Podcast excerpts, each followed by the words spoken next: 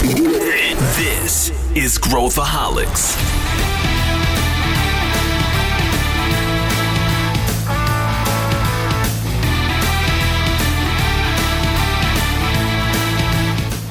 Olá pessoal, aqui é Pedro Van Gertner, CEO da ACE e esse é Growthaholics, o podcast para quem gosta de inovação e empreendedorismo. E se você é uma dessas pessoas que ama esse tema. Não deixe de compartilhar nas suas mídias sociais, no Instagram, no LinkedIn. Não deixe de comentar e, por favor, avalie com cinco estrelinhas o nosso podcast. Hoje o tema é como tornar a sua empresa ágil.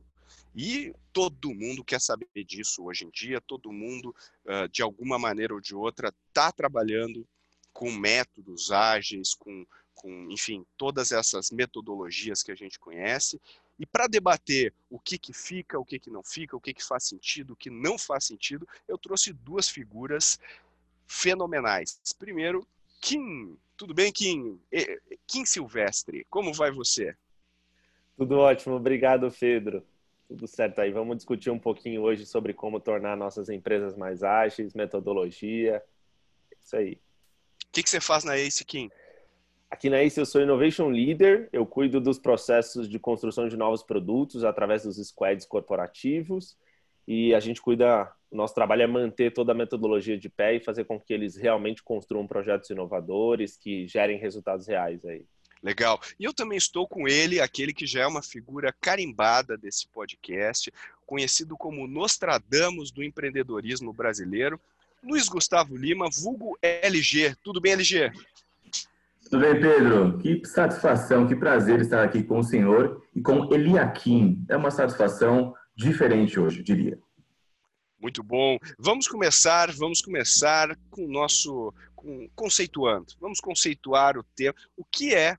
Vamos entender o que, que é, significa agilidade. Vamos fazer um pouco de história aqui, vamos no manifesto, vamos tentar entender um pouquinho esse conceito para depois a gente partir para a resposta a essa pergunta de como a gente pode tornar a empresa mais ágil. Quem quer começar? Quem quer pular em cima dos, dos do, do, básico aí? Bom, o ágil ele começa na minha área específica, na área de TI, né, de onde eu venho. É, ele vem para tentar tornar a construção de software mais rápida, mais ágil. Então, os times de TI começam a pensar um pouquinho numa forma diferente de fazer produto, de fazer software, né? E aí eles desenvolvem o manifesto ágil, que tem aí quatro principais valores, né? O primeiro é que as pessoas são mais do que as ferramentas, de que o software funcionando é melhor do que o software documentado, que a colaboração com o cliente é maior que o contrato e que a capacidade de resposta a mudanças precisa ser o mais rápida possível. Então, basicamente, eles começam a tentar, dentro desses quatro valores, como que a gente consegue entregar o nosso software, ter uma versão do nosso software funcionando de uma forma mais rápida e que a gente possa testar ela de forma mais rápida. Basicamente começa por aí e aí isso vira uma febre no processo de TI, porque TI geralmente tem essa, essa questão de que é um, é uma, um departamento que antigamente era mais desorganizado, demorava mais tempo para fazer entregas, fazia uma entrega muito robusta que depois precisava ser revista porque não estava casado com aquilo que o cliente queria. E aí a parte de TI começa a viralizar o ágil e daí surge algumas outras áreas com, querendo copiar um pouquinho esse método e as empresas aí trazendo para toda a companhia algumas vezes. E tem tudo a ver com esse momento que a gente está vivendo, pegando aqui os, os, os, os principais uh, né, os, os, os, itens mais valorizados aqui do manifesto ágil, que é indivíduos e interações mais que processos e ferramentas, software em funcionamento mais que documentação abrangente, colaboração com o cliente mais que negociação de contratos e responder a mudanças mais que seguir um plano. Então isso veio meio que responder aquela ansiedade aí de desenvolvimento de software que nunca dava certo, a gente não conseguia colocar os, os, os, o software do jeito que a gente queria no ar e, e trazia muita frustração para todos. Agora a gente viu, né, LG, uma migração de todos esses conceitos para o meio corporativo, além do software, certo? Certo. O que é bem interessante pensar nisso, né? Tá ouvindo agora o Kim falando e você complementando, é, a, a, dinâmica do software, que para os mais técnicos que estão ouvindo aqui, o famoso waterfall, né, o cascata, que o mundo ele, ele se acostumou a entregar por cascata, né? Então, o que, é o cascata? Eu chego pro meu chefe e falo, chefe, o que você quer que eu faça? Ele fala, olha, eu quero que você me entregue isso aqui. Legal. Então, eu volto daqui X dias e te entrego esse negócio pronto. E é assim que a gente veio desenvolvendo a carreira, desenvolvendo produtos e tudo mais. Quando essa perspectiva do manifesto ágil ela ganha mais popularidade, ela, ela chega ao mundo corporativo, ela encontra outras metodologias, novas formas de fazer, que são muito mais ágeis, que a gente daqui a pouco pode aprofundar um pouco mais. Então, acho que conectando uma coisa com a outra, acho que é uma, uma conexão bem, bem trivial, assim, bem elementar, que é o fluxo de informações entre as equipes, né? A gente é, sempre viu, e para quem aqui trabalha no mundo corporativo sabe, que uma estrutura corporativa clássica, uma tradicional, o fluxo de informação ele é muito unidirecional, né? ele é muito direto, ele é de cima para baixo, é comando e controle. Enquanto que em equipes ágeis, o fluxo ele é uniforme, ele é absolutamente é, democratizado, ele é aberto, todo mundo tem voz, e o, desenvolvimento se dá de forma conjunta. Então eu gosto de olhar essa, esse depara que a gente está vivendo, né? inclusive não é uma coisa que acontece de um dia para o outro, a gente teve o elemento do, do Covid que acelerou a adoção de novas ferramentas, novas metodologias, mas principalmente uma nova forma de tomar decisão. E o que me parece que os, os executivos estão gostando dessa forma mais ágil de tomar uma decisão, de fazer um planejamento estratégico semana a semana e assim por diante. Então, a minha análise aqui, o Depara é de uma organização mais tradicional, mais, mais mecanizada, mais máquina, né, que ela é pirâmide, é uma pirâmide, né, que é top-down, é comando e controle de silos, disputa de poder, burocracias, X níveis hierárquicos, para uma organização muito mais orgânica, né? Um organismo é, com células ágeis, com pessoas que tomam decisão com, com autonomia na ponta, com times multidisciplinares, o, o comando e controle dá lugar a uma, a uma liderança servidora, né? uma, o servant leadership, né? uma, uma liderança que serve. Mas no fim do dia, acho que o grande resumo é que ser uma organização ágil, é, dessa evolução do manifesto, é gerar valor para o cliente, é gerar valor mais rápido, colocando o cliente no centro, com estruturas mais enxutas, com processos muito mais lean, continuando naturalmente fazendo melhoria contínua, mas de uma maneira muito mais ágil, mais multifuncional, com mais autonomia, mais poder e mais valor. Acho que é isso. Não sei se vocês conhecem esse livro, mas é o, livro de um autor cujo sobrenome é impronunciável, que é A Estratégia da Inovação Radical, e tem um dos princípios que, que consta no livro é a gestão ágil. A gestão ágil que, segundo o autor, vai além do, dos métodos ágeis. É uma forma de pensar muito alinhada com o que o LG acabou de falar. É uma forma de pensar, uma forma de encarar o, o, o trabalho, uma forma de liderar, é uma forma de, uh, de, de, se aproximar do resultado que a gente quer uh, de uma maneira com mais autonomia e, ao mesmo tempo, mais alinhamento da meta que a gente quer atingir. Uh, e a minha pergunta para vocês, acho que dois pontos. Primeiro, por que isso é tão importante nos tempos que vivemos? Acho que essa é a pergunta um. E a pergunta dois, que é por que é tão difícil fazer essa transição? Acho que são duas perguntas que são fundamentais aqui para gente, a gente abordar. O que, que vocês acham? Eu acho que a questão da importância está muito ligada à tecnologia, aos milênios. A gente tem a, o mundo muda muito rápido, né? As empresas precisam se adaptar a uma tecnologia nova a cada cinco minutos é, o comportamento das pessoas mudou, então a minha geração principalmente já não tem mais os mesmos anseios de compra e de posse que tinha outra geração, então as coisas estão mudando muito mais rápido. Então eu acho que esse é o principal motivo de, do porquê isso é tão importante. Né? Porque se a gente não se adaptar, se a gente não ter uma ferramenta ágil, se a nossa empresa não conseguia dar respostas ao cliente no tempo que ele precisa, provavelmente a gente vai morrer. A gente não vai conseguir, a gente não vai conseguir sobreviver no meio de tanta mudança, né? Tem uma questão aí de do ponto de tecnologia que o Kim trouxe, que ela sempre aparece, ela é bem interessante, porque é, teve uma época aí, alguns anos, acho que uns cinco anos pelo menos, que ficou muito muito na moda aqui no executivo brasileiro o livro Organizações Exponenciais, né? Science Exponential Organizations. E aí o executivo brasileiro começou a prestar atenção de que tinha um movimento acontecendo no mundo de empresas que hoje a gente conhece como startup, estavam crescendo exponencialmente, muito mais do que o executivo estava acostumado a crescer, utilizando tecnologias disruptivas, né? Tecnologias é, dando escalabilidade, reduzindo custo, dando muita velocidade. E aí esse assunto começou a, a tomar conta assim dos almoços e cafés do mundo corporativo, mas passou, ficou por aí, todo mundo continua a vida e tal. Aí o, a avalanche passou por cima de muita gente, né? Até quando a gente estuda é, a zona de inovação lá do Jeff Moore, ele fala que uma coisa é você surfar onda, outra coisa é você criar a próxima onda, né? E aí você para e pensa, pô, mas isso tem a ver, como quem disse, com novas tecnologias. E é verdade. Então, para os mais técnicos, a lei de Moore fala que a cada 18 meses você dobra a capacidade de tecnologia e reduz o custo proporcionalmente. Mas a gente está vivendo um novo contexto de mundo tão absurdo, mas ele é tão absurdo, eu sempre gosto de colocar a comparação de que a gente vive o calendário cristão, né? Então, hoje, nós estamos no ano de 2020. Logo, 2020 anos depois de Cristo. Mas com um recorte tão simples quanto do celular, a gente teve o tijolar no, no, início dos anos 90, 90, 91, e a gente tem o iPhone agora, a gente tem o Xiaomi. Hoje, se você entrar na Amazon do Brasil, os 10 celulares mais vendidos, 8 são Xiaomi. 8 são Xiaomi.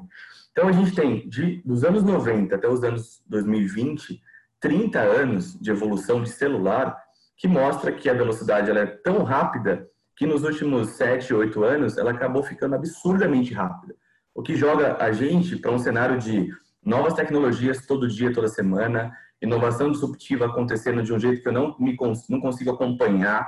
O, o conceito do Clayton Christensen de inovação disruptiva é lá de 95, se não me engano, 1995. Depois ele evoluiu para análise de job to be done, que é uma outra, uma outra característica também desse movimento. Então, é um negócio tão rápido, tão rápido, que as práticas tradicionais que o, que o executivo foi ensinado na faculdade, na universidade, no MBA, elas já não estão funcionando mais, porque as regras mudaram, o, como quem disse, o comportamento do consumidor muda absurdamente rápido também, a dinâmica do mercado é diferente e pior, ele não consegue mais monitorar a concorrência.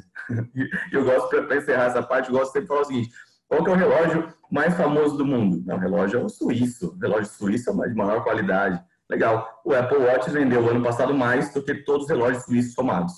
Caramba, um mercado super tradicional, construção civil, de construir uma casa, um apartamento, um prédio, sou uma incorporadora, vende os prédios ou aluga os apartamentos, aluga as casas. Veio o quinto andar. Caramba, o quinto andar é uma disrupção do modelo de aluguel, tira a burocracia, deixa tudo mais fácil, online. Aí vem a Vitacom, cria uma startup dentro da organização, que é a House, e fala o seguinte, a partir de agora, não existe nada disso. Você vai ter uma casa como serviço, um apartamento como serviço. A Netflix da, da, da moradia, que você mora onde você quiser, com uma assinatura de um apartamento que é a house. Então, assim, é um contexto muito dinâmico, que ninguém sabe de onde vem a porrada, e se você não for ágil para reagir suficientemente, mas principalmente para criar as suas próximas ondas, aí você não tem metodologia que te ajude, né? Legal, eu, é isso aí. Eu acho que a gente está vivendo em tempos em que, uh, e agora com o coronavírus, né, a gente fala que o mundo, o mundo é ágil. A gente não sabe o que, que vai acontecer mês que vem, e a gente tem que ficar tomando decisões com informações imperfeitas. Uh, e agora, o, Kim, a gente fala muito de squads e uh, como tocar projetos de inovação e tudo mais. Qual que é a correlação entre ágil e os squads? Existe uma correlação direta? É mais uma ferramenta que se usa? Uh, qual, qual, que é a tua visão sobre isso? no meu ponto de vista, é, é, é, esse é o como, né? O como trabalhar com squads, mas está totalmente ligado. Os squads surgem lá no Spotify, são o primeiro modelo ágil que vai sendo incorporado numa, na, na corporação toda, né? É, e quando a gente olha o, o porquê do squad, né? Principalmente que vai ser criar um novo produto, o ágil é a melhor aplica é onde a gente mais pode aplicar ele, né? É onde ele se encaixa melhor porque ele dá agilidade para a gente perceber o comportamento daquela população em geral, ele dá agilidade para a gente pensar numa solução, para a gente pivotar a solução se necessário e realmente fazer testes mais curtos, né, os nossos famosos MVPs dentro dos squads. Então, para mim, o, o e o squad são estão muito conexos, né, a mesma coisa. É, um não trabalha sem o outro, né? O, o motivo do squad é criar um novo produto e o ágil é tornar essa criação mais rápida, mais assertiva, com um olhar mais visionário para o cliente e não para os processos, e que a gente pense que essa solução ela precisa resolver problemas e não somente ser uma solução. Né? Eu sempre falo para os squads que o ágil traz bastante essa visão para eles. Vocês precisam se apaixonar pela dor, não pela solução. Porque a partir do momento que se apaixona pela dor, pelo aquilo que você descobriu rapidamente, a sua solução pode ser mutável. O ágil vai permitir isso, né? Se sua corporação for ágil, se isso continuar, se a partir de amanhã, como o, LG falou, né? A tecnologia mudou, o comportamento mudou, mas eu continuo apaixonado pela dor, eu vou mudar a minha solução. O ágil vai permitir com que a gente mude de forma rápida, mude de forma estruturada, o que é mais importante, e continue resolvendo o problema. Agora, é, vou, vou, vou jogar um pouco de gasolina aqui na fogueira. Lu, Luiz, diz uma coisa. Se a gente pegar as metodologias que a gente usa, né, o Lean Startup e pegar o, as metodologias ágeis, e, e, se a gente for fazer uma hierarquia, do que, que é mais importante para uma empresa entender ou aplicar? Seriam os métodos mais associados à experimentação ou os métodos mais associados à execução? Ou não existe essa prioridade na tua, no teu entendimento? Bom, primeiro que é o seguinte, acho que antes de falar de metodologia, é, é, bom, é bom falar de modelo mental, né, de pensamento, de forma de enxergar, de visão, porque na prática, né, convivendo com, com os nossos clientes ou com os executivos do mercado, o que é muito comum de ouvir antes de falar de tecnologia é o seguinte, fala, cara, LG, tem como você ir comigo na reunião lá com o CEO? Ou cara é VP, o cara é diretor, já fala. Tem como você apresentar exatamente isso lá pro, pro pessoal? Por quê, né? Você não, você não consegue apresentar sozinho, você precisa de ajuda? Não, é porque, cara, eles são tão enraizados ao modelo tradicional, eles são tão tradicionais, tão, tão lineares, que é muito difícil entrar na cabeça deles que uma discussão como essa é importante. Então, eu diria que, antes de falar de metodologia, trabalhar um modelo mental de que tudo que a gente falou aqui até agora poderia ser traduzido numa apresentação e você abrir uma discussão com esses conceitos que a gente falou até agora. Dito isso, aí para mim é, é, uma combinação de fatores que um não exclui o outro, mas tem um, um elemento que é fundamental que é o seguinte: você pode pegar a melhor metodologia ágil que existe no mundo, você pode levar o Kim e colocar o Kim trabalhando 24 horas com você, você pode contratar Ace que não vai resolver, porque não é colocar metodologia ágil por colocar, não é implementar squads por implementar é uma combinação de fatores que passa por uma definição clara de objetivos, de estratégia, de tirar é, é, barreiras do caminho. Então a gente gosta de olhar, pelo menos essa é a visão que a gente tem, especialmente eu falando aqui, é a que eu tenho, é que eu não posso querer desenvolver algo de maneira ágil se eu não sei se aquilo que eu estou a desenvolver é a melhor coisa que eu devo fazer. Logo, um, princípio básico é dar um passinho para trás e entender o que é que eu tenho que fazer para entender o que é que eu tenho que fazer, eu tenho que mergulhar no mundo do cliente, como Kim já disse aqui, que é colocar o cliente no centro, e rodar um processo de experimentação, de conhecimento do cliente, de validação de hipóteses, de entendimento daquilo que está na cabeça dele. Qual que é um erro muito comum que eu vejo nesse processo de aplico ágil, aplico linha, aplico o quê? É o seguinte, como a gente está muito treinado, a nossa cabeça ela é muito treinada para a solução, resolve, resolve, resolve, habilidade do futuro é resolução de problemas complexos, a gente tem que mudar a forma de pensar quando a gente coloca o cliente no centro. Porque quando eu passo a utilizar metodologias, o pressuposto é de que eu sei o que eu estou fazendo. E aí não adianta ser ágil, não adianta usar design thinking, que alguns gostam, não adianta usar growth hacking, que é pior ainda, se eu não usar o princípio fundamental, que é como está o comportamento, as emoções, as sensações desse cliente na jornada de relacionamento comigo, na jornada de compra do meu produto ou do meu serviço. Quais são os pain points? Quais são os pontos de dor? Onde que está pegando para ele? Quando eu olho a pesquisa de, de, de, satisfação, quando eu olho o meu NPS, quem são os detratores? O que eles estão reclamando? Quem não avalia a gente bem não avalia por quê? Então tem todo um trabalho de, de, de base, de entendimento desse contexto, desse comportamento desse cliente, que somente a partir disso eu vou começar a desenvolver, começar a executar. Se isso aqui é verdade, se isso aqui para em se você tem essas informações, eu diria que a primeira etapa é fazer um, Customer Development, né, que, a gente gosta de fazer, que é um processo de desenvolvimento de entendimento desse cliente, de validação dele. A partir disso, e, e ancorado né, em paralelo, a mentalidade Lean, que é o Build, Measure, Learn. Né? Eu faço, eu meço, eu aprendo, eu retroalimento esse processo, eu experimento, eu testo, eu vou para a rua, eu crio site, crio testes e a partir do momento que esse negócio começa a andar um pouco mais, eu amplio ainda mais o ágil, fazendo entregas mais robustas, com mais cadência, com mais valor e maior quantidade também com o tempo. Eu costumo dizer o seguinte, né? Se, um, se eu vou tornar ágil coisas erradas ou coisas ruins, eu vou simplesmente uh, fazer coisas ruins mais rápido ou mais ágeis. Então, parte, do, parte da equação aqui do quebra-cabeça é aquilo que o Kim falou, é, que não é, o Kim não, não defende uma linha masoquista de, de adorar a dor, né? mas, mas é você entender a jornada, entender o problema e principalmente entender onde eu quero chegar, e, e aí existe o, o, o profundo exercício de priorização baseado em dados que a gente não sabe fazer muito bem no Brasil, porque a gente não sabe tomar decisões baseadas em dados, não, não, tá, não faz parte da nossa cultura, a gente gosta de ir por, né, por intuição e tudo mais, e também existe a, aquela, aquela capacidade, habilidade que é subestimada de rodar um experimento, de saber fazer um teste, de saber analisar o resultado de um teste. Né?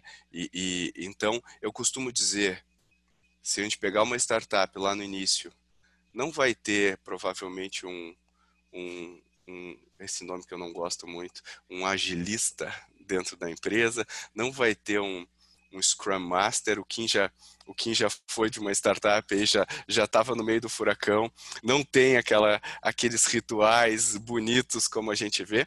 No entanto, a gente vê dentro das corporações um, um simulacro um pouco exagerado do que seria o ágil dentro de uma startup, sem levar em consideração eleme os elementos completos de uma jornada de agilidade, que é uh, aquilo que o LG falou, da conexão entre os times, de saber fazer experimentos, de saber uh, olhar os dados, saber priorizar, de, de, da liderança saber analisar, por exemplo, o, quando vem um MVP todo tosco e eles saberem tomar uma decisão baseada nos aprendizados com esse, com esse MVP. Como é que você vê isso, Kim? Você que vive no dia a dia, como é que você vê a, a, o nível de preparação das companhias para lidar com todos esses outros elementos do ágil que não estão ligados necessariamente ao a, a, fazer o by the book lá do, do Scrum? É, é muito engraçado porque se a gente pega a fala do LG, né? de que precisa de um norte e esse ponto que você está tocando, é, muitas corporações elas tentam enfiar pela goela, né? Vamos fazer por fazer. Vamos, precisamos criar um squad, precisamos colocar a metodologia ágil na nossa companhia, mas eu nem sei por quê porque alguém falou, porque todo mundo está fazendo, porque as pessoas não entendem realmente o porquê, né? Acho que esse é o... e vem muito ligado a isso que você falou. O brasileiro não olha para dado, não sabe entender muito bem o dado, é muito cultural isso. É... e as companhias elas acabam caindo nessa mesmice, né? Eu acho que o primeiro ponto para você saber aplicar o agile é você entender o porquê você está aplicando o agile. Por que, que você está fazendo isso dentro da companhia? Existe um motivo? É para um novo produto? Nessa área funciona? Né? Porque eu tenho muito a visão de que não funciona para todo mundo. Né? Talvez algumas áreas, como por exemplo a área financeira, que precisa de processo, você vai colocar um método ágil lá, você vai piorar, é, é você vai potencializar o problema, né? Aquilo que você falou. Então, eu acho que o primeiro ponto que as empresas precisam se preocupar, se perguntar, né? Antes de aplicar o ágil, é entender o porquê nós estamos colocando o ágil aqui. É porque a gente quer mudar a cultura, como o LG falou, nós vamos começar a mudar o mindset das pessoas, é porque nós vamos desenvolver um novo produto, é porque a gente quer transformar a companhia, mas aí a gente precisa meio que entender o como, o por onde, é, e como a companhia vai desenhar e se tornar uma companhia ágil. Não é, eu acho que o maior erro que, a, que as empresas cometem é fazer por fazer, aplicar por aplicar e não aplicar de forma correta, não aplicar na área correta ou no produto correto, se decepciona e aí fala não funciona, não deu nada certo, bagunçou a minha cultura e é só mais uma modinha que eu estou tentando simular startup e não deu certo. Isso acontece muito. E aí as pessoas não se perguntam por que, que deu errado, né? O famoso pre-mortem que a gente faz quando a gente vende qualquer projeto aqui na Ace, né? isso já estava meio previsto. Se ele não tivesse entendido bem o porquê, provavelmente vai acontecer isso, porque está fazendo de qualquer jeito, está fazendo sem estrutura e está fazendo sem um motivador. É, eu acho que esses pontos são fundamentais para a gente ter esse entendimento. E eu vejo muita, muita, muita empresa. Né? Quando, quando você pega, e eu falo muito isso, né? Quando você pega um burocrata e coloca o ágil na mão de um burocrata, ele não vai deixar de ser um burocrata. Ele vai se proteger com o método. Eu, eu costumo brincar lá, se o cara usa o PMI e ele fala, não está no escopo, ele vai usar o ágil e vai falar, não está no sprint. Ele basicamente faz a, a, a tradução de um para outro. Então, burocrata por burocrata, não interessa o método que você usar, ele vai uh, se proteger através do método. E aí, o, o, o, o ponto que eu queria levantar agora é: a gente está falando de execução de projetos, mas uma empresa ágil é muito mais do que isso ela envolve uh, como que eu contrato as pessoas, como que eu faço onboarding, como que eu estabeleço metas, como que eu cobro as metas, qual que é a cadência, como que eu trabalho a minha liderança. Então, se a gente está falando de um negócio que é um, é um negócio ágil, ele é muito maior do que só pegar a área de TI, né? E eu vejo ainda muito, né, quando a gente fala de transformação digital, partindo da área de TI, simplesmente uh, entendendo que a tecnologia é uma panaceia que vai levar a empresa para um outro patamar quando na verdade a gente sabe que não é, a gente pode investir tudo que a gente quiser, todo o budget, todo o orçamento de uma empresa em tecnologia, e, e, ela não, ela talvez não tenha se transformado ou se, ou, ou se tornado mais ágil. E aí eu queria perguntar para a LG, que também circula muito, LG, o, o, como é, quais os cuidados que uma empresa tem que ter para ir além dos, da execução de projetos, e além da tecnologia, e além da área de TI, uh, ah, na, implementar o Spotify, eu acho que é uma é um fetiche ágil dentro do, do meio corporativo. Eu sempre, eu sempre conto essa história que uma vez eu estava apresentando aquele modelo clássico do Spotify numa aula e, e no final veio um aluno me, falar comigo, falou, Pedro, nossa, eu adorei tudo isso aqui sobre o Spotify, adorei, eu tô, eu tô no Spotify há dois anos, eu nunca tinha visto isso, achei super legal. Então, basicamente, o próprio Spotify não usa é, as coisas, e daí a gente vê a empresa sendo tombada inteiramente para um modelo que não é utilizado. Como é que você vê isso aí, LG? Ah, eu tô me divertindo com isso. Acontece muito mesmo, né? Eu, é legal é, essa experiência de dar aula, que é fantástico que você tem, você, você entra em contato com a realidade nua e crua do mundo corporativo, porque você dá aula para executivos, né? Pessoas que estão no mundo todo do trabalho. E aconteceu isso comigo também, você me permite só complementar esse exemplo. Eu estava falando, fazendo uma aula sobre isso também, e aí veio um grupo de alunos. Quando terminou a aula, veio um grupo de alunos e eles trabalhavam na mesma empresa, trabalham até hoje na mesma empresa. Isso foi no começo do ano. Professor, deixa eu contar uma coisa. É, pô, é super legal isso aí e tal, mas a empresa que a gente trabalha, você conhece, né? Conhece, claro, super famosa, tá na imprensa direto, sim. Mas é tudo fake squads. Então a gente trabalha tudo fake. Não tem, não tem não isso lá, viu? Falei, como assim não? Não, sabe o que eles fizeram lá? Eles falaram assim, agora todo mundo trabalha ágil, todo mundo trabalha por squads. Então eles colocaram várias mesões assim, as pessoas trabalham uma do lado da outra em grupos de cinco a seis pessoas, cada uma de uma área diferente, mas tá todo mundo fazendo o que fazia já, mas é um squad, porque tá todo mundo de áreas diferentes sentados juntos. Cara, é completamente diferente do que é o conceito para fazer na prática e muito longe do que o Spotify criou, que nem ele mesmo usa aqui no Brasil, como esse seu aluno não fazia o menor sentido, né? Mas isso é o gancho perfeito, viu, Pedro Kim, para falar de gente, para falar de pessoas, porque, cara, é, não, não tem jeito, assim. Tem um artigo da Harvard muito bom, que o título dele é assim, Digital Transformation is not about technology. Aí você entra, a primeira coisa que ele fala é, it's about people. Então, transformação digital, qualquer tipo de mudança e transformação é sobre pessoas. E olha que curiosidade, essa semana eu fiz um post no LinkedIn, falei, pô, faz tempo que eu não faço um post lá, vou fazer um post. Aí me veio um site assim, porque é, todo dia com, com cliente, com executivo e tal, ficou na minha cabeça isso. Olha, produto é sobre, é sobre pessoas, serviço é sobre pessoas, transformação é sobre pessoas, ágil é sobre pessoas, tecnologia é sobre pessoas. Em dois dias, tinha mais de 300 interações e mais de 10 mil visualizações mensagens eu recebendo do Brasil inteiro de pessoas, cara, foi, foi muito bom ler o que você falou, porque me deu, me deu uma esperança. Meu chefe quer que eu implemente isso aqui. E não é chefe querer que implemente, não é porque o Spotify faz, não é porque o Magazine Luiza é o campeão de transformação digital no Brasil. É gente, é sobre pessoas. E aí, trazendo um dado aqui para você que está ouvindo, o MIT fez um estudo no início do ano, não foi no início do ano, ele compartilhou esse estudo, ele divulgou esse estudo no início do ano, que ele falou o seguinte, olha, a gente estudou 4,3 mil líderes em 190 países. Uma coisa que a gente aprendeu é que apenas um em cada dez gestores possui as habilidades certas para fazer transformação digital, para fazer o ágil. Somente 12% acreditam que possui um gestor com a mentalidade necessária para a transformação digital e menos de 10% tem as habilidades. Ou seja, tem muito caminho pela frente para desenvolvimento de pessoas, desenvolvimento da mentalidade das pessoas, desenvolvimento de competências, desenvolvimento de habilidades, estímulos a atitudes que, no fim do dia, é gente, é pessoas. Se a gente fosse fazer aqui uma, um reporte bastante simplista, diria que 70% é pessoas e 30% é tecnologia. Então, é, qualquer tecnologia que você quiser colocar aí no seu trabalho, qualquer sistema, não vai passar de 30% de representatividade do bolo.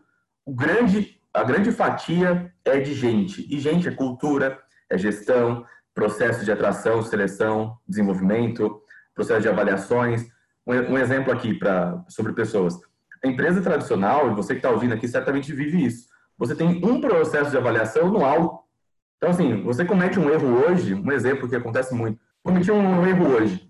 Aí, daqui X meses, lá na avaliação comportamental, alguém vai voltar e falar assim: olha, você não vai receber seu mérito porque três gestores apontaram essa falha aqui sua. Caramba, mas ninguém me falou. Ninguém, ninguém me deu feedback online, ninguém me mostrou como que eu poderia me desenvolver. Então, é só um exemplo de que um processo de RH no mundo tradicional, ele é anti-ágil à medida que ele espera um ano para dar um feedback estruturado para uma pessoa. Então, daí vem um insight fundamental, na minha opinião, aqui. A área de RH é o grande líder de todo e qualquer processo de transformação, seja ele transformação digital, transformação ágil. Por quê? porque a gente fala de pessoas. Se a gente fala de pessoas, o RH é esse ator fundamental em ser o, arquiteto, né, em ser o maestro da banda toda aí para fazer a empresa mudar e desenvolver.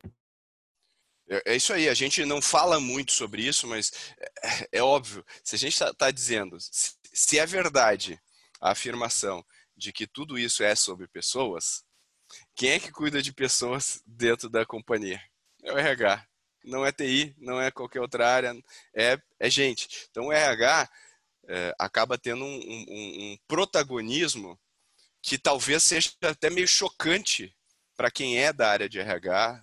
Uh, quanto a isso, porque o RH há muito tempo uh, uh, ficou como uma área quase que de, de secundária nesse processo de inovação e tal. E a gente aqui na IS tem uma crença muito forte de que é uma área prioritária. Eh, deveria partir dessa área qualquer tipo de iniciativa nesse sentido. Agora eu queria, eu queria fazer uma, dar uma pivotada aqui e perguntar para o Kim. Kim, você já foi de uma startup, já levou porrada de todos os lados, uh, e você também tem experiência em tocar squads corporativos, desenvolver produtos e colocar coisas no ar. Se você for fazer um paralelo, por que, que uma startup é diferente do meio corporativo? Por que, que as coisas são diferentes? O que, que muda no contexto de uma startup para o contexto corporativo? Essa, acho que essa é uma pergunta crucial, porque tudo isso que a gente vê hoje, tudo que as consultorias tentam empurrar hoje para as grandes empresas, de você precisa de agilistas, não sei quantos Scrum Masters, não sei quantos não sei o quê, é um, é um simulacro de uma situação que existe nas startups. Então eu queria que a gente fosse para a vida real. O que que uma, por que, que é diferente a vida de uma startup e onde que é diferente a vida de uma startup? Você que já viveu esses dois mundos. Isso é muito engraçado, porque eu sempre falo isso, né? Quando eu estava na, na startup, eu fiz tudo que hoje eu ensino, mas eu nunca tinha lido aqueles livros. Eu nunca tinha visto o método. Eu fiz pelo empirismo, por, por fazer, mas eu não sabia exatamente que eu estava fazendo um, um, método ágil, que eu estava rodando um Scrum. É, isso não fazia, eu não, não tinha um método, né? Eu tinha uma motivação. Então, na startup, nós tínhamos uma motivação, como toda startup, pouco dinheiro isso vai ou você faz ou você faz ou você dá um jeito de estruturar as coisas para que elas funcionem ou elas não vão funcionar. É, mas eu não tinha método. E aí quando eu venho para Ace, né, para ser Innovation Leader, eu me deparo com um método que eu não sabia que ele existia dessa forma estruturada. Eu acho que a maior diferença é essa. É, na startup, é natural. Por N motivos, né? Eu falei aqui porque a gente tem um propósito, porque tem a pressão do dia a dia, N motivos. Mas eu acho que é, a startup ela se organiza de forma natural. Então, acontece. O agile acontece ali dentro, né? Quando se, se você for falar com as startups, a maior parte delas, a não ser quem já passou por isso, né, vai saber exatamente o que está acontecendo. E quando a gente olha para o squad, não, né? Ou quando a gente olha para o meio corporativo, por exemplo, primeiro vem o método, depois se torna natural. Né? Depois que esse método está bem intrínseco, que você mudou o mindset das pessoas, aí isso começa a tornar natural. Então eu sempre falo que para mim foi muito engraçado quando eu entro na Ace, porque pô, eu vou ensinar uma série de coisas com base num método que eu não sabia que era esse método que eu aplicava aqui dentro da minha startup. É, eu aplicava, tá? mas não sabia que existia alguma coisa por trás. Lógico que quando você vai tendo a metodologia, você vai vendo que podia talvez ser mais simples ali, mas aí eu falo, não seria tão natural, a gente não teria tido as, os aprendizados necessários para a construção dos nossos produtos, dos nossos MVPs. Então, eu acho que a grande diferença, e assim, sendo bem pragmático, é um é natural, o outro não é natural. O outro é montado.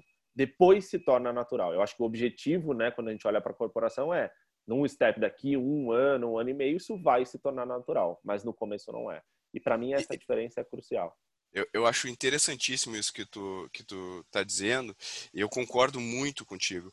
E, e, outra coisa que eu, que eu vejo, né, que eu acho que talvez você possa comentar também um pouco isso, é que quando a gente aprende a metodologia na teoria, lê o livro lá do Scrum, vai lá no aeroporto, lê no avião e tudo mais, e ah, vamos fazer mais. É uma coisa. Quando e, e, lá na Ace, né, a gente, é, a gente criou também um ambiente em que as pessoas experimentam e vivem, respiram esse método.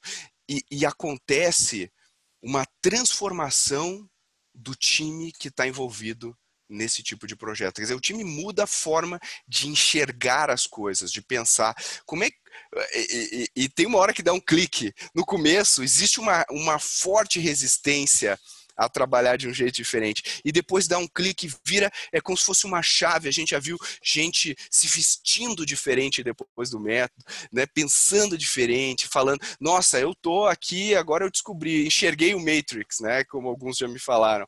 Como é, como é que você vê isso aí, a, a questão da vivência versus a teoria?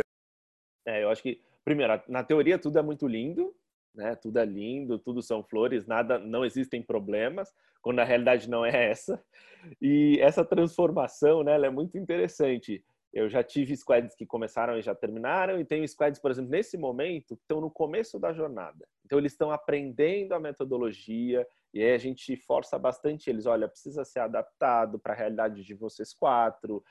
Talvez nem tudo funcione, mas como essas pessoas em específico são pessoas sênior de uma corporação já grande, para eles não. Nós vamos seguir o método lindo, bonito e etc. Essa semana eles tiveram o primeiro choque, eu diria, né? Que é a primeira apresentação que eles fazem, onde eles veem que, poxa, primeiro, eles não tinham percebido que tinham feito tanto em tão pouco tempo, não tinham essa percepção até então. Para eles era vamos rodar, vamos fazer direitinho, tá lindo, etc. E eles não tinham percebido como as coisas podem mudar de forma rápida, como eles podem pivotar, né? Se necessário. Então eu falo que esse esse momento principalmente esse primeiro comitê que a gente faz, né, ele começa a quebrar o mindset das pessoas. Ele mostra para a pessoa, faz, é como se tirasse um cabresto delas, né? Tipo, pô, eu tô vendo uma coisa que eu não via antes. Eu não sei por que eu não via, mas eu não via, não tinha entendido que era assim, eu não, tem, não tinha entendido que eu podia ser rápido. O processo como um todo, ele transforma muito as pessoas, né? Se a gente olha os squads que já terminaram, essas pessoas não voltam às mesmas dentro da ACE, dentro do nosso método, a gente tem algumas ferramentas que a gente utiliza, como ali dentro do nosso processo, que medem a evolução das pessoas. E, de novo, se a gente faz um gancho com aquilo que a gente estava falando anteriormente, as pessoas são mais importantes.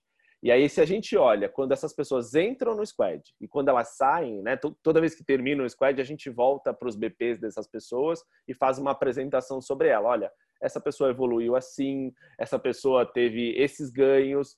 E quando a gente vai fazer essa apresentação final para o BP, ela acontece depois que a pessoa já voltou para a corporação. A primeira coisa que, a, que, o BP fala é: essa pessoa não é mais a mesma. Tipo, o que, que vocês fizeram com essa pessoa? Tipo, ela tem, ela tem muito mais confiança, ela está muito mais aberta ao erro e ela mudou. Ela mudou completamente. Ela, ela quer fazer com que isso perpetue. Então, a visão é percebida pelas outras pessoas. E se a gente olha lá nas nossas avaliações, a própria pessoa se entende diferente. Ela consegue perceber que ela realmente mudou, que ela melhorou e mudou para melhor e que ela consegue fazer mais né, que ela consegue fazer muito mais de uma forma muito mais bem estruturada. É, e eu tenho uma frase bem legal de uma das squadders, né, uma, uma pessoa que participou de um squad nosso, que ela falou assim: primeiro, eu nunca mais vou ser a mesma. Segundo, eu nunca mais vou deixar de olhar para as informações. E terceiro, o que eu mais aprendi aqui foi que o feito é melhor do que perfeito. Se a gente busca a perfeição, a gente não entrega nunca, a gente não cancela um projeto nunca e a gente fica na mesmice sempre. Pô, muito aprendizado aí, hein, Kim? Acho que todo mundo que está ouvindo tem certeza que vai cair várias fichas de vai para as trincheiras, experimenta, né? Começa a testar. Agora eu vou, vou, vou para o LG, a gente já já está chegando aqui ao final do nosso episódio e eu queria tentar responder a nossa pergunta inicial é, como que uma empresa pode se tornar mais ágil? Aí, LG, que, que dicas, baseado em todo o aprendizado que você tem, uh, e depois vou passar para o Kim também, uh, que dicas que a gente pode dar de maneira bem pragmática de, de uh, como, o que, que a empresa pode fazer para se tornar mais ágil? Qualquer tipo de empresa, qualquer setor, o que, que, que você vê, LG? Bom, vamos lá. Primeiro que, uh, fazendo um consolidado aqui desse episódio, ficou um baita episódio, hein? Quanta coisa a gente falou aqui, porque para quem está nesse processo de transformar uma empresa ágil, ouvir esse episódio com bastante carinho vai ser assim, vai poupar meses de trabalho. Então, falando com bastante experiência prática aí. Bom, acho que o princípio fundamental é a alta liderança, né, pessoal? Assim, não tem como fazer um processo de transformação como esse se a alta liderança não estiver comprada. Acho que esse é o princípio fundamental trabalhar a mentalidade, os, os ganhos, os cases, é, os desafios de transformar a empresa muito mais ágil é, com a alta liderança. Acho que esse é o princípio fundamental, até porque a, a pandemia nos ajudou nesse sentido. Né? Se tem um ponto positivo que a gente pode olhar nessa história, é que as pessoas vivenciaram, como você disse no início, Pedro, de uma maneira ou de outra, o ágil em meio à pandemia. Então, quando tem um Pietro, que é o CEO da TIM, que fala que no processo normal ele levaria um ano para colocar todo mundo de home office e por conta da pandemia ele fez isso em, em uma semana, isso mostra que o executivo do alto escalão entendeu que dá para fazer e que não é tecnologia, porque a tecnologia já estava disponível. É a forma de trabalho, é a mentalidade, é a equipe. Então, não se discute mais ser ágil. O ponto é como ágil. Dito isso, trabalhar a mentalidade, então, da alta liderança, entender que a estratégia tem que ser muito simples, muito clara, definindo um objetivo, né, dar um desafio ali que as pessoas vão buscar aquilo, cada um na sua área, cada um com seus próprios desafios, então isso é extremamente importante. A estrutura, né, o design organizacional, inclusive no seu livro você fala um pouco também, que é fazer esse, essa estrutura muito mais orgânica, muito mais em organismo, muito mais em rede, tirando comando e controle, claro, não de um dia para o outro, né? Nada do que a gente está falando aqui é radical. É um processo é, que você vai construindo aos poucos. Né? Então, é, transformar essa, essa operação de comando e controle para uma operação muito mais dinâmica, com muito mais autonomia, com muito mais, é, muito mais descentralizada, com processos muito mais lean, então, extremamente importante. Os processos precisam acompanhar esse design, então, orientar a, a entregas, como o Kim disse, quando você trabalha com metodologias ágeis, associado com o Lean, com essa mentalidade empreendedora, você cria um ritmo de entregas muito forte, muito forte, o mundo corporativo é, se surpreende com isso, então as pessoas quando elas voltam transformadas é porque elas aprenderam que elas podem entregar muito mais do que elas entregam, com mais inteligência, maximizando esforços. Acho que tecnologia naturalmente faz parte desse processo, então quais são as tecnologias que vão me ajudar a digitalizar processos, a instrumentalizar as áreas, a reduzir SLAs de 15, 20, 30 dias para 10 minutos, 5 minutos, um dia, e principalmente cuidar com bastante carinho do employee experience, né? Da jornada do colaborador como um todo, entendendo muito bem o perfil das pessoas, é, o perfil é, que aquela área demanda como ágil, se faz sentido ou se não faz, as competências, as habilidades, as atitudes, a mentalidade empreendedora e principalmente a vontade em querer fazer, porque se não tiver vontade, aí não adianta. Legal, poxa, isso aí já dá um. Tem uns 10 tópicos aí que você falou. Kim, baseado aí na tua visão das trincheiras, o que, que você vê? O que, que, que pode ser feito? É, o, o LG deixou difícil para mim aí.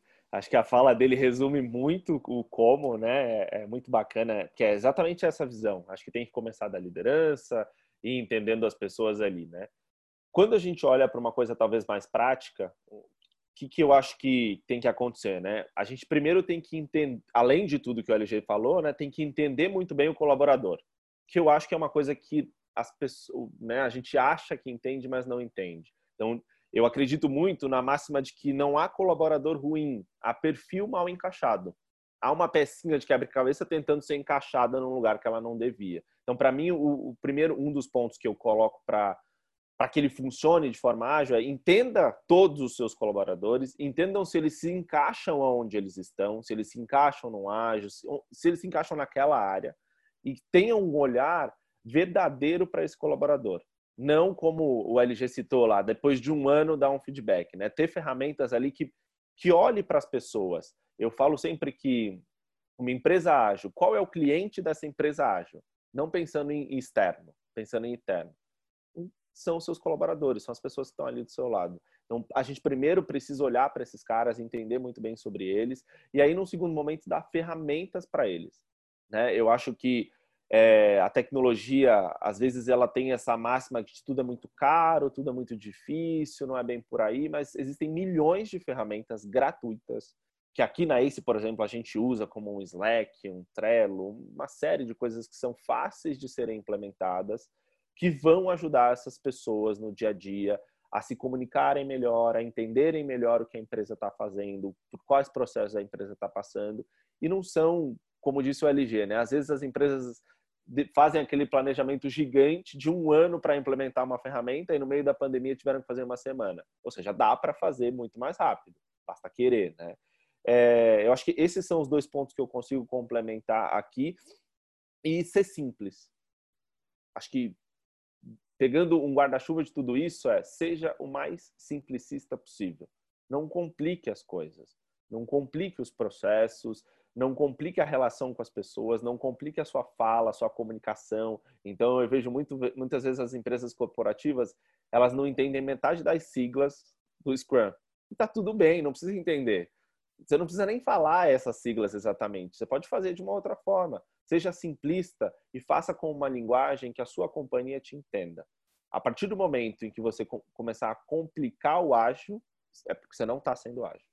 Boa, olha só quantas dicas, como o LG falou, acho que o pessoal deveria ouvir com um bloquinho na mão esse episódio. Aí tem muita, muito insight, muita anotação que o pessoal pode fazer. Eu vou, agora vou, vou encerrar aqui, eu concordo, não tem nem o que complementar o que vocês falaram. Eu acho que talvez uh, a única coisa que eu posso dizer é comece pequeno, começar pequeno e, e, e, não tenta abraçar o mundo, não tenta tombar o ágil para a companhia inteira, acho que esse é o melhor jeito. E eu queria agradecer aqui os meus debatedores. Kim, muito obrigado aí pela sua participação, valeu aí pelas ótimas dicas. Obrigado, galera. Obrigado, Pedro. Muito obrigado aí pelo convite. Espero que acrescente bastante aí na vida de todo mundo que está escutando e que vocês consigam tornar as empresas mais ágeis, mais simples e mais focadas no cliente final. Obrigadão aí. Legal. E meu amigo Luiz Gustavo Lima, obrigado pelos insights de sempre aí no nosso bate-papo. Obrigado, Pira. Obrigado, Kim. Foi um prazer enorme. Você que está ouvindo, precisa de ajuda ou conhece alguém, tem um amigo, um primo, um tio que precisa de ajuda para fazer isso aqui na sua empresa, entre em contato com a gente, porque o Ace Cortex, que é a nossa consultoria de inovação Doer, que faz junto, está aqui para te ajudar e a gente, com mais de 50 clientes hoje, tem bastante maturidade experiência para fazer isso acontecer. Então, conta com a gente, manda mensagem aqui. lg@goace.vc. Esse é o e-mail que você deve mandar o e-mail, a mensagem para discutir esse ponto. E com isso me despeço aí da, da, dos nossos ouvintes. Queria agradecer você que ficou até o final dessa jornada. Espero que tenha sido útil, espero que você tenha tirado insights. E de novo, se você quiser comentar, curtir, a gente vai adorar nas mídias sociais, especialmente no LinkedIn e no Instagram. A gente vai querer ver suas mensagens lá. Se você ainda não, não assina o nosso newsletter, Growthaholics, assine o nosso newsletter. Basta entrar no nosso site acestartups.com.br e você vai conseguir assinar o nosso newsletter. E nos vemos na próxima. Um grande abraço, pessoal.